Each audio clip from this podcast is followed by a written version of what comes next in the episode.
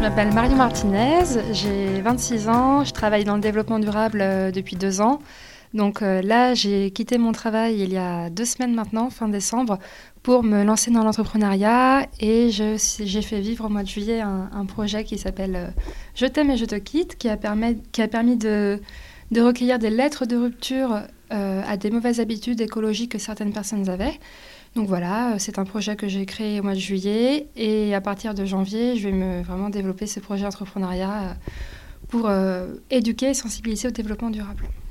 Alors avant qu'on commence l'enregistrement, tu me redonnais un peu, tu me donnais un peu des nouvelles de tes activités professionnelles et tu me disais que tu avais beau chercher le job idéal, ta voix à toi, elle était différente d'un simple job, même s'il y avait du sens dedans c'est ça, en fait, euh, après diplôme, j'ai travaillé dans deux belles structures qui sont donc le label Lucie et Covadis, qui sont des, boîtes qui accompagnent les sociétés dans le développement durable et la RSE.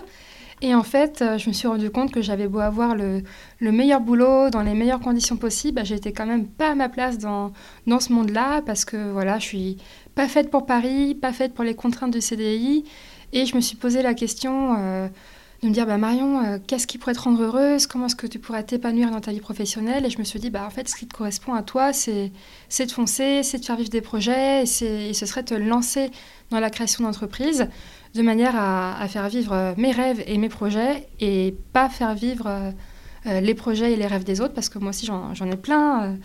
plein dans ma tête. Donc voilà, c'est pour ça que j'ai décidé de, de me lancer. Et dans les grandes lignes, c'est quoi alors tes rêves en définitive, si tu les as pas trouvés chez les autres, euh, les tiens sont déjà euh, un peu écrits, conceptualisés. À 26 ans, tu as déjà euh, une idée de ce que tu voudrais faire et peut-être ne pas faire aussi Alors mes rêves, je crois qu'ils interviennent à deux niveaux différents. Déjà d'un niveau professionnel et personnel. C'est-à-dire que moi, je suis passionnée par le développement durable et l'éducation au développement durable. Donc, j'aimerais vraiment construire une société qui aide et accompagne les personnes qui veulent avoir un impact positif sur la planète. Donc, j'aimerais vraiment que mon, métier serve à ça, en fait, que toute l'énergie et tout le temps que j'aide disponible soit pour euh, aider les personnes à, progresser et à s'améliorer pour euh, bah, le, le bien-être de la planète, des animaux, de la société en général. Donc, ça, c'est le premier axe qui est important pour moi et que je veux absolument réaliser. Et de l'autre côté, bah, c'est plus personnel, c'est que moi, je rêve d'une vie où, je ne dépends pas euh, de Paris, qui est une ville dans laquelle je ne m'épanouis pas parce que moi, j'aime la nature, j'aime l'océan, j'aime la montagne. Donc ma vie de rêve, en fait, euh, elle consiste à, travailler au bord de l'océan euh, lundi, et puis prendre mon vélo, et puis aller dans les montagnes la semaine d'après, et, me dire que tant que j'ai une connexion Internet et un PC qui fonctionne, bah, je, peux travailler de où je veux, avec ma liberté et les contraintes que je suis prête à m'imposer, mais, mais pas celles de la ville en tout cas. Quand tu as fait tes études, c'était déjà quelque chose de d'installer cette envie de à la fois t'engager pour des sujets euh, de développement durable, d'écologie et cet ce souhait d'indépendance? Mmh, Alors pour les sujets de l'écologie, effectivement, c'est venu pendant mes études.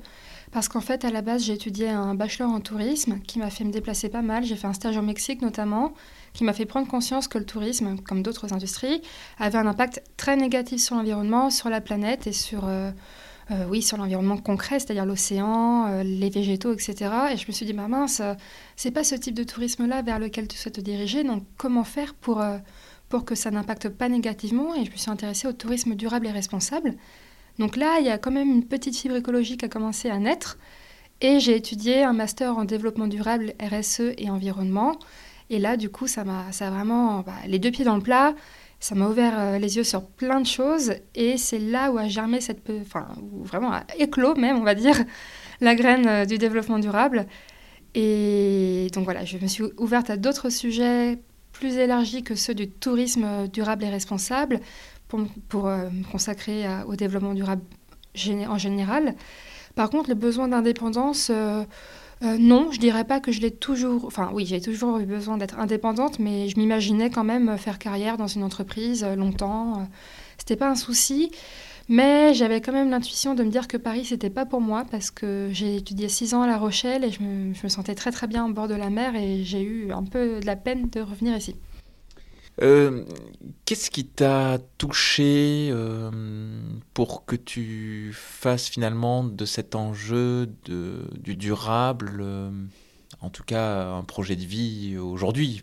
Ça peut passer parfois, parfois ça s'accentue aussi, mais aujourd'hui c'est un vrai projet de vie qui te guide dans tes choix professionnels et personnels. Comment ça t'a pris, j'allais dire en quelque sorte? Comment ça t'a emporté? Euh, c'est une bonne question parce que je pense que ceux qui rentrent euh, dans la cause du développement durable peuvent rentrer par différentes portes. Et moi, ma porte d'entrée à moi, ça a été la cause animale. Euh, dans le développement durable et dans la crise climatique qu'on a aujourd'hui, il y en a qui en pâtissent énormément, ce sont les animaux. Donc dans le tourisme, j'en avais déjà conscience avec par exemple les, les zoos, les parcs marins du type Marineland, euh, les, les, éléphants qui sont maltraités euh, en Asie pour qu'on puisse monter dessus, les, les, tigres qui sont drogués pour qu'on puisse prendre une photo avec. Enfin, tout ça, ça a été ma porte d'entrée et ma première indignation. C'est de là qu'est parti mon combat et, et, et l'envie que j'ai en moi de, de faire euh, progresser les choses et qu'elles s'améliorent. Et voilà, c'est mon petit truc à moi qui me touche du fond du cœur, c'est la cause animale. Et c'est un petit peu ce qui, euh, qui m'a fait progresser dans le développement durable et dans mes choix à moi aussi euh, que je m'applique dans ma vie personnelle. Tu, as utilisé les mots indignation, combat. Euh, on dirait qu'il y a. Alors c'est sans doute lié d'ailleurs à cette thématique de la souffrance animale, de la cause animale, mais y a une forme de d'enthousiasme enrobé de colère. Euh, oui, il y a un petit peu... Il y a un petit peu de colère que j'essaye vraiment de transformer en quelque chose de positif parce que je n'ai pas envie de, polluer euh, ni mon esprit ni mes actions euh, avec quelque chose qui peut me nuire ou faire du mal ou, ou être négatif. Donc j'essaye vraiment de transformer bah, cette indignation et cette colère en énergie positive pour me, pousser à avancer et à faire de mon mieux et, à entraîner d'autres personnes avec moi dans, mon combat parce qu'effectivement c'est un combat. Euh, oui, ça me met en colère, ça me met souvent très triste aussi, mais euh, j'ai, au début de, mon implication dans le développement durable, je me laissais submerger par ces émotions et au final, j'ai perdu beaucoup de plumes euh, dans, tout ça. dès que je regardais une vidéo, je me sentais très très mal, très longtemps. Dès que je lisais un article, ça me broyait le cœur aussi très longtemps. Donc maintenant, j'ai appris à transformer ça en quelque chose, en un moteur et une, énergie qui, qui est positive bien plus que, que, que négative. Quoi. Quand euh, on a décidé de faire cet enregistrement, tu me disais dans les échanges qu'on a eus que hum, un, un, gros changement pour toi, finalement un peu l'avant et l'après, s'était situé autour de l'alimentation. Euh, et, donc de ce bien-être ou de cette cause animale. Tu peux nous raconter un peu ce, cheminement et finalement de quel euh, état tu es passé pour aller vers quel état en passant par quelle étape? Oui. Mais écoute, euh, c'est une très bonne question. Et bon, alors, pour faire court, je reviens de très très loin sur le plan alimentaire, c'est-à-dire que depuis que je suis enfant et presque depuis que je suis née, j'ai un problème d'alimentation. Je refuse catégoriquement de manger certaines choses, mais sans raison. Par exemple, jusque mes 22 ans, je mangeais pas de fruits, pas de légumes, pas de poissons, pas de crudités, pas de plat en sauce. Mais quand je dis pas de fruits, etc., c'est vraiment zéro, jamais. Et mes parents ont, ont tout fait, je crois, pour... Euh, pour comprendre euh, quel était ce blocage psychologique et, essayer de m'aider, on allait voir tous les docteurs, tous les psychologues, tous les diététiciens, enfin toute personne qui pouvait m'aider à, me débloquer psychologiquement et à me faire manger normalement. Et puis, et puis bon, bref, euh, les médecins ont dit bon, bah, tant qu'elle grandit normalement, euh, laissons-la. Et puis un jour, elle aura un déclic et elle changera naturellement, ça viendra d'elle-même, ça sert à rien de la forcer. Et c'est ce qui s'est passé. Euh, j'ai eu le déclic, euh, bah, moi toute seule. Et ce déclic-là, bah, je l'ai eu quand j'ai commencé à m'intéresser au développement durable et à la cause animale. On va dire qu'avant 2012, euh, je mangeais de la viande à tous les repas. Je ne savais pas quel goût avait une pomme, je ne savais pas quel goût avait une fraise, je ne savais pas quel goût avait une carotte. C'était juste viande, féculent et, et voilà, pâtes, riz, patates. C'était pas très varié et pas très équilibré, mais bon, je suis quand même toujours en vie. Et donc voilà, donc ça c'était l'état d'avant. Et pour arriver à l'état d'après, qui est celui d'aujourd'hui, donc aujourd'hui je suis végétarienne depuis plus de deux ans, je ne mange plus du tout de viande, euh, plus de poisson non plus, et je me nourris exclusivement de tout ce que je refusais de goûter avant, donc de fruits, de légumes, de légumineuses, de céréales. Enfin bref, j'ai une alimentation extrêmement variée. Je découvre, je, m'extasie devant le goût d'une fraise à, 24 ans. Euh. Mais bon, bref, je rattrape un petit peu le, retard que j'ai pris. Et ce qui s'est passé entre-temps, donc euh, entre cet état d'ex-carnivore et de végétarienne que je suis aujourd'hui, bah, il s'est passé... Euh, un petit peu de temps quand même, faut se le dire. Il y a eu à peu près, je pense, deux ans de, enfin, un, à deux ans de transition. Un an où j'ai commencé à me renseigner beaucoup donc sur le développement durable, sur la crise climatique, sur les choses qui étaient en jeu, en cause, euh, et sur les parties prenantes euh, qui essayaient d'améliorer les choses sur ces sujets-là. Donc, je ne sais plus comment, je suis tombée sur l'association L214 qui défend énormément la cause animale et qui veut mettre un terme à à l'élevage intensif tel qu'on le connaît aujourd'hui. Et, et c'est vraiment eux qui, qui m'ont donné euh, le, gros, le, la grosse tape sur l'épaule de, de, la prise de conscience animale et qui m'ont aidé dans cette transition. Donc j'ai lu beaucoup d'articles qu'ils ont publiés et beaucoup de vidéos. Et bah, je pense que je suis, euh, je fais partie de ces personnes sensibles à, ce qu'elles voient. Et une fois que, que j'avais la vérité en face de moi, je me suis dit, bah mince, là t'es embêtée Marion, parce que tu ne veux plus contribuer à tout ça, euh, tu ne veux pas donner de sous à ces industries-là. Par contre, si tu arrêtes de manger de la viande, aujourd'hui, il ne reste plus rien dans ton, dans ton alimentation, donc tu vas être un petit peu embêté. Donc j'ai commencé à partir de là à me renseigner sur comment je pouvais faire pour changer, euh, quelles étaient les premières étapes quand on voulait devenir végétarien, etc. Et par chance, L214 venait de publier une formation qui s'appelle le, le Veggie Challenge, c'est une formation sur 21 jours qui donne des conseils et des étapes clés à suivre pour euh, passer d'un régime euh, carné à un régime végétarien, même vegan si je ne me trompe pas. Donc du coup, je me suis abonnée à leur, à leur contenu, j'ai suivi les vidéos, j'ai regardé les documents et je me suis fait aider aussi d'une nutritionniste qui était spécialisée dans, la transition omni-végétarien.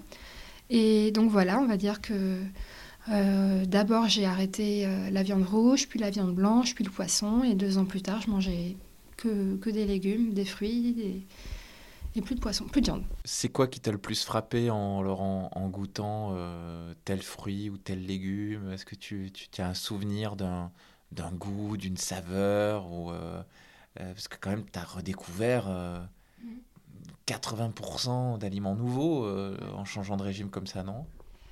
Alors, euh, je pense que quand on pose ce genre de questions, il faut répondre le premier truc qui passe par la tête, même si c'est un peu bizarre. Et moi, c'est le fruit de la passion que j'ai découvert. Fruit de la passion qui représente euh, très concrètement tout ce que je détestais avant, c'est-à-dire le truc un petit peu gluant, avec des pépins à l'intérieur, avec un goût un peu acide. Enfin, le truc, même pas en rêve, je l'aurais goûté il y a encore 4 euh, ou 5 ans. Et bah voilà, c'est trop bon, j'adore ça. Bon, maintenant, j'en mange pas trop non plus parce que ça vient de loin, c'est pas local et en plus de manger végétarien, j'essaye de manger de saison et local. Donc euh, voilà, je m'en prive un petit peu malgré tout. Mais sinon, ce, les, choses qui me marquent maintenant, ce sont les plats du monde, c'est-à-dire que je découvre ce que c'est que la nourriture japonaise, la nourriture coréenne, coréenne l'indien, euh, enfin toutes ces, toutes ces, tous ces plats qui ont des saveurs que je ne connais pas du tout et que je n'ai pas été habituée à voir chez moi non plus, bah, je prends un plaisir monstre à, à les découvrir et, à me régaler avec ça. Bon, et tes parents, ils ont dû être contents là, non? ah, Mes parents, ils sont tombés de leur chaise. mes parents, euh, euh, les pauvres, je leur en fais voir toutes les couleurs. Je me rappelle d'une scène où j'étais à table avec mon père et essayé de lui faire goûter mon steak de soja. Et il me disait, oh là là, euh, pendant 20 ans, nous, on a essayé de te faire manger des légumes, t'as jamais voulu. Et puis toi, là, je t'élègue ton steak de soja et tu m'embêtes pour que je le goûte. Donc oui, ils sont, ils sont très surpris. Euh, ils ont un côté très content aussi parce que bah, ils me voient très engagée pour ma cause. Ils me voient avec euh, des objectifs, des, des, combats et des applications concrètes dans, dans, ma vie. Donc ils sont très contents pour ça. Ils sont aussi contents que j'élargisse mon alimentation, que je ne sois plus euh, pénible à table. par contre, ils sont aussi très inquiets parce que forcément, quand on ne connaît pas très bien les régimes végétariens, bah, on a tous les clichés qui viennent en tête euh, tout de suite, c'est-à-dire oh là là, et les carences, et ceci, et cela, et les protéines, et machin. Et... Donc euh, il y a eu et du content pour moi de, de ça y est que je mange d'autres choses, mais des inquiétudes aussi qui, qui, qui sont apparues. quand tu m'expliquais euh, les changements que tu avais opérés et le déclic que tu avais eu, tu m'as dit quand on, je suis quelqu'un qui a besoin de voir pour changer. je te cite de mémoire, mais c'était à peu près le sens de ta, de ta formule.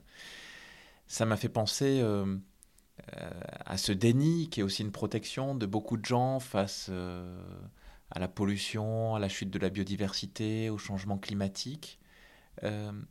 Et puisque tu veux travailler dans l'éducation au changement euh, et que ça fait partie de ton projet entrepreneurial, euh, est-ce qu'il n'y a pas une boucle là entre voir pour croire et changer?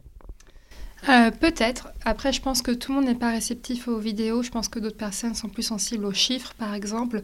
Moi, si tu me dis qu'il y a X% de, de je sais pas quoi qui disparaît à cause de je ne sais pas quel comportement, ça ne me parle pas. Donc, mais je sais que ça parle à d'autres personnes. Euh, maintenant, effectivement, la vidéo, c'est un bon moyen de faire prendre conscience des choses, mais c'est pas toujours suffisant parce que parfois on peut se mettre des œillères et dire oui, bah, faut pas y penser, faut pas y penser ou, oui, mais moi ce que j'achète, euh, ça se passe pas exactement dans ces conditions-là. Bon, la finalité est quand même la même, hein, c'est-à-dire que peu importe la manière dont on tue les animaux, euh, ils finissent quand même morts. et puis il n'y a aucun élevage qui Bon, s'il y a certainement quelques élevages, mais la grande majorité, en tout cas ceux, qui sont dans, l'industrie qu'on connaît, euh, ne, ne, sont pas du tout beaux à voir. Donc, euh, c'était quoi déjà la question? C'était le, déni et, le, et, est-ce que finalement euh, il n'y avait pas un moteur de la transition quand on voyait les choses? Alors, tu es venu sur le terrain de l'image, moi je pensais même le changement climatique, quand on sent qu'il fait chaud, est-ce que ça réveille pas les gens? Finalement, qu'est-ce qui peut réveiller le plus grand nombre? Parce que ce podcast parle des transitions, des déclics, et de voir comment finalement, euh, euh, toi, tu analyses euh, la situation, parce qu'on voit bien que c'est difficile aussi de bouger les gens. Il y a aussi des contraintes et des situations très disparates, mais il n'empêche que le sursaut collectif, il n'a pas encore eu lieu, quoi. Non.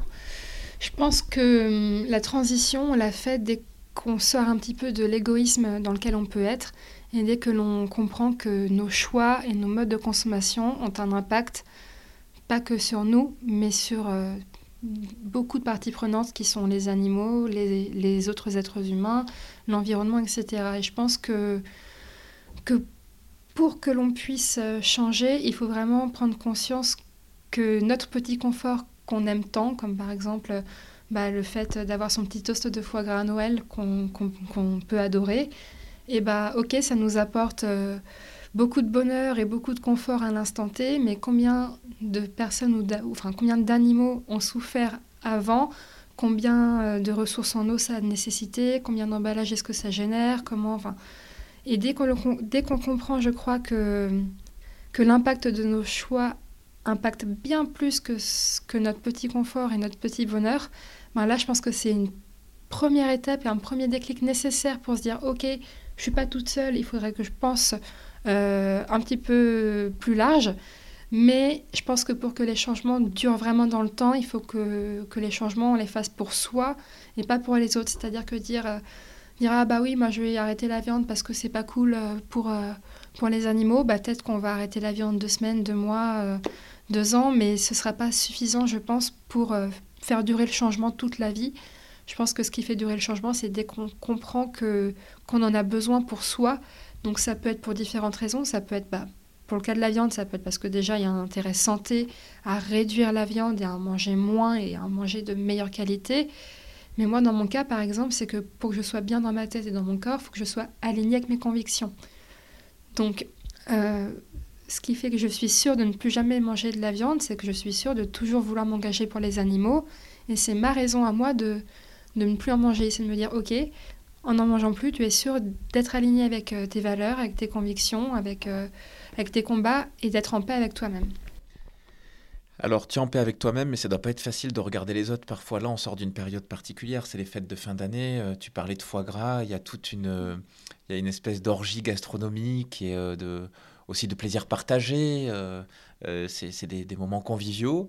Mais alors, il y a beaucoup, beaucoup de viande. Alors, comment elles se sont passées, du coup, c'est fait et est-ce que tu arrives, sans doute à garder tes convictions, oui, mais à pas euh, en vouloir un peu à la terre entière et à pas entrer dans une sorte de frustration et à nouveau de colère C'est une très bonne question. Et effectivement, Noël, c'est une période un peu compliquée quand on est végétarien, mais aussi quand on est branché écologie, parce qu'il n'y a pas que la viande qui est euh, un sujet délicat à Noël, il y a toute la surconsommation, les emballages cadeaux, euh, tous les trucs à usage unique comme les sapins, les guirlandes. Donc déjà, cette année, j'ai essayé de sensibiliser beaucoup mes proches et euh, mes moins proches, mes contacts LinkedIn, à ces sujets-là. Donc j'ai publié un article sur mon site internet euh, euh, sur euh, comment, comment organiser un Noël écolo sans pour passer, sans pour passer par le, l'écolo de service, ou je ne sais plus comment j'ai formulé ça. Donc déjà, ça mettait en valeur 12 comportements à éviter et 26 alternatives pour les remplacer. Donc, par exemple, pour le foie gras, bah, j'ai proposé l'alternative du, du, faux gras de Gaïa. Euh, il y en avait à Noël euh, cette année, donc ça m'a fait plaisir. C'est pas moi qui l'ai ramené en plus. Donc voilà, déjà j'ai essayé de sensibiliser mes proches et puis effectivement euh, à table, bah, j'ai fait plusieurs Noëls hein, avec ma mère, avec mon père, avec ma, famille, etc. Et il y avait un petit peu de viande, il y avait un petit peu de foie gras. bon, bah écoute, je crois que Noël c'est vraiment la période où j'ai où j'ai envie de... D'un côté, j'ai très très envie de m'indigner et de dire arrêtez, arrêtez avec votre foie gras, votre dinde, c'est pas gentil. Et de l'autre côté, je me dis bon bah ce qui compte quand même, c'est que tu sois, qu'on soit tous ensemble et qu'on passe un bon moment. Euh, c'est pas le moment euh, pour moi de, de, casser les pieds à tout le monde avec mes convictions. Je le fais déjà suffisamment tout le reste de l'année. Donc je donne un peu de répit à tout le monde euh, le jour de Noël, on va dire. Donc c'est la trêve des confiseurs aussi pour les convictions et pour pas casser euh, et, gâcher, euh, et gâcher la fête. Juste un mot sur ce blog que tu as, euh, ce site internet que tu as lancé, sur lequel tu mets des, des lettres de rupture, mm. mais pas les lettres de rupture auxquelles on peut penser, j'allais dire spontanément, parce que quand on me dit lettre de rupture, je pense à une lettre de rupture amoureuse. Mm. Et là, c'est d'autres lettres de rupture bah c'est un peu comme des lettres de rupture amoureuse quand même. En fait, ce projet, donc, qui s'appelle Je t'aime et je te quitte, il est né euh, d'un constat que j'ai fait, euh, notamment en lien avec euh, le fait d'être végétarien. On me disait, ah, moi, je pourrais jamais être végétarien, j'aime trop la viande, blablabla. Et moi, je disais, bah oui, enfin, moi aussi j'aime la viande, c'est pas le problème. c'est juste que j'ai décidé de plus en manger parce que, bah, pour, toutes, pour 50 000 raisons. Et je me, je me suis dit, bah tiens, euh, tu dois pas être la seule à avoir arrêté quelque chose, pas parce que tu n'aimes plus, mais parce que ce n'est pas assez écolo et c'est et pas possible qu'on continue comme ça. Donc j'ai lancé ce projet au mois de juillet. Je me suis dit, bah allez, euh, coucou mon réseau, euh, est-ce que vous aussi vous avez abandonné des, des comportements? Si oui, bah écrivez-moi des, des, lettres de rupture à ces comportements. Donc j'ai reçu des j'ai reçu des lettres très très drôles. J'ai reçu une lettre sur le bain. Par exemple, ça commence euh, Cher bain, on a passé des moments très chauds, toi et moi, tout l'hiver. Euh, j'adorais te sentir contre moi. Euh, j'adorais être mouillée avec toi. mais voilà, tu n'es pas assez écolo. je t'aime et je te quitte. Adieu le bain. J'ai reçu des lettres comme ça sur l'alimentation, sur la viande beaucoup, sur le foie gras, sur les cosmétiques, le plastique, les transports, l'avion, les enfants, enfin, sur plein de sujets différents. Et donc, euh, j'en ai fait un e-book. Donc, ça regroupe les 100 lettres que j'ai reçues qui sont téléchargeables sur mon site internet. Euh, donc, ça s'appelle ruptureengagée.com. Et voilà, ça permet de, montrer que les changements, on les fait pas parce qu'on n'aime plus euh, le comportement auquel on est habitué, mais parce qu'on voit plus large et qu'on a envie d'impacter positivement le monde au-delà de nos goûts et nos conforts. On va aller jeter un coup d'œil sur ce site ruptureengagée.com. Et puis, pour terminer, est-ce que tu as un conseil lecture, un conseil euh, film, un conseil documentaire, un conseil, euh, voilà, euh, pour, pour continuer un peu de, de, à découvrir ton univers. Et, alors c'est toujours une question, je, ne préviens pas les gens que je vais leur poser, comme ça c'est mhm. mieux, là je te vois réfléchir, et puis maintenant c'est le temps de répondre. Il y a des très très bons reportages sur Netflix qui m'ont aussi autant aidé que les vidéos de L214 et que j'ai regardé à peu près au même moment.